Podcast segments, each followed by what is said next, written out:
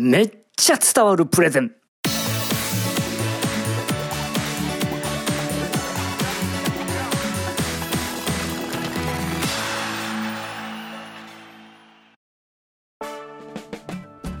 皆さんこんにちは。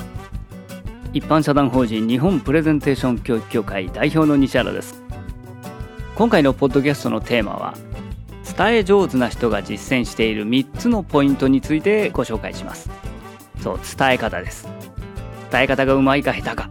これは人生や仕事において重要な問題ですね。うまければ周りはスイスイ動いてくれますし人間関係も良くなって自身の評価もうなぎ登りです。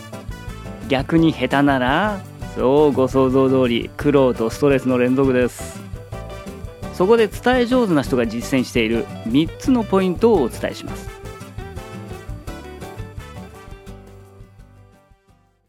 この番組はそのプレゼンが世界を変える一般社団法人日本プレゼンテーション教育協会の提供でお送りします。さあそれでは伝え上手な人が実践している3つのポイントについてお伝えしていきます。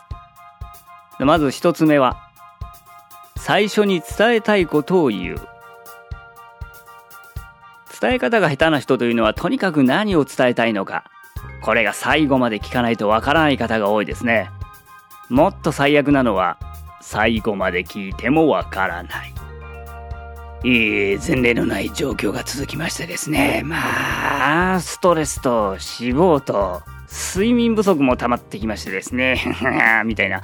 まとまりのない話をしているうちに本人すら何を伝えたいのかわからなくなるという全く笑えない状況になってしまいます。そこで上手い人はどうしてるかと言いますとそう最初に伝えたいことを言うこれを実践しています。例えば寝る前のスマホをやめれば快眠できます。とこのように短い言葉で伝えたいことを最初に言います。でこの後なぜならばという理由であったり例えばという具体例というように伝えたいことを最初に喋ってその後細かい話を後にします。こうすることで聞き手も何を伝えたいのかが最初に分かりますからその後の理由であったり具体例であったりあそういうことなんだなと続く話も理解しやすくなります。もしも皆さんの中で何を言いたいのかよくわからんと言われてしまっている方はまず話の順番を変えてみることを心がけてみましょう。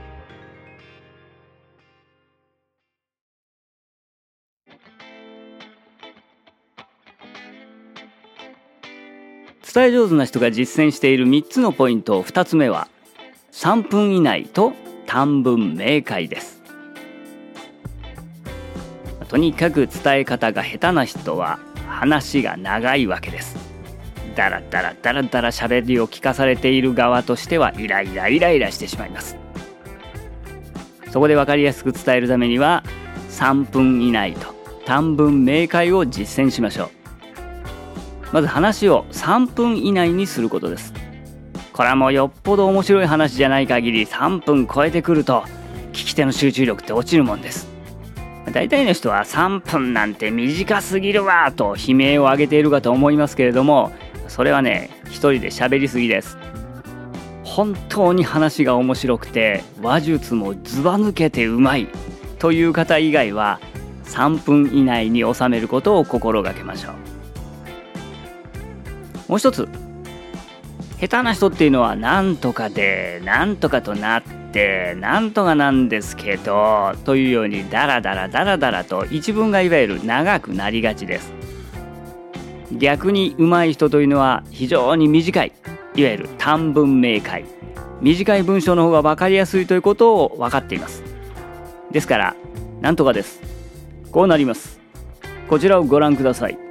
というように短く短く切りながら話します。だから聞いている方も今何の話をしているのかというのが非常に分かりやすくなります。これ短く喋ることに慣れてなければなんとかです。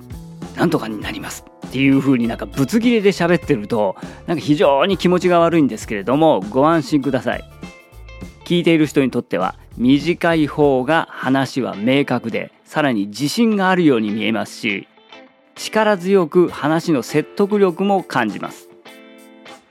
慣れてくると本当にねダラダラダラダラ喋っているよりも短くですます。これで切って話した方がリズムも良くなります。是非ですね今のうちにああ自分の話はこうでこうなってこうなんでっていうようにああダラダラダラダラ今日も喋ってんなと思っている方意識をガラッと入れ替えましてデスマスで切る。これを心がけてみてください。じゃあ自分が一体どのぐらいの長さでダラダラダラダラ話しているのかというのを確認するにはどうすればいいか。そう。現代にはスマホという力強い武器があります。スマホであったり IC レコーダーで録音録画をしてみましょう。そうすると一目瞭然です。自分がどのぐらい話が長いのか一度勇気を出して録音録画して確認してみましょう。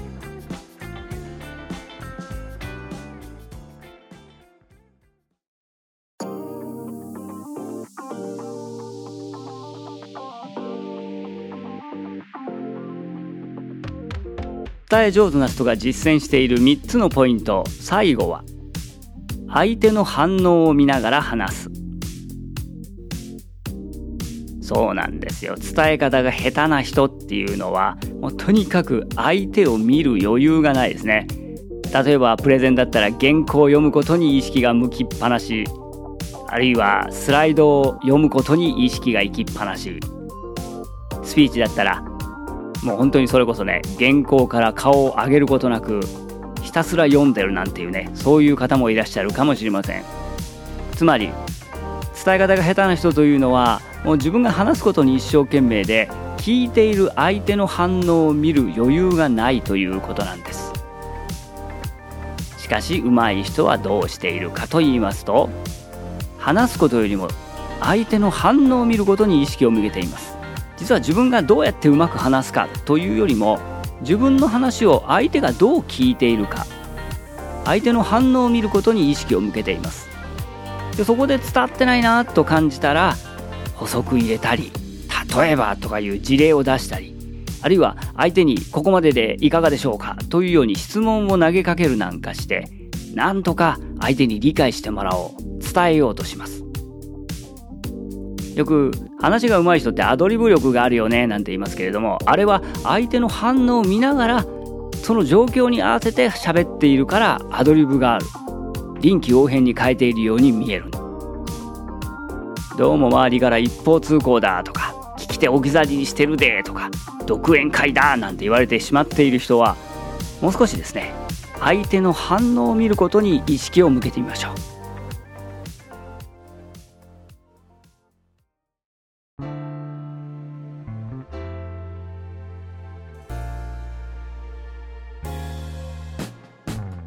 ということで伝え上手な人が実践している3つのポイント。まず1つ目は最初に伝えたいことを言う。2つ目は3分以内。そして短文明快。最後に相手の反応を見ながら話す。この3つを意識していただければ皆さんのお話プレゼン必ず伝わるようになります。是非この3つのポイントを実践してみてください。ところで仕事で伝える力というのはさまざまな場面で必要になってくるんですがそう特に多くの人が苦手としているのがプレゼンですね。このプレゼンなんで難しいかというと話の組み立て方から資料作成そして話し方などの総合的な伝える力これが試されるからです。そこでいつまでもね苦手だ苦手だと逃げてるわけにもいきませんから是非ですねここは早いうちにレベルアップした方がいいんじゃないでしょうか。ということでオンラインでも受けられるもっと上手くなりたい人のプレゼンレベルアップ講座。入門編から上級編まで皆さんのレベルに応じた講座を用意しています。是非プレゼンが苦手だプレゼンもっと上手くなりたいという人ご受講いただきたいと思います。お待ちしています。詳しくは東京会のホームページでこの番組はそのプレゼンが世界を変える一般社団法人日本プレゼンテーション教育協会の提供でお送りしました。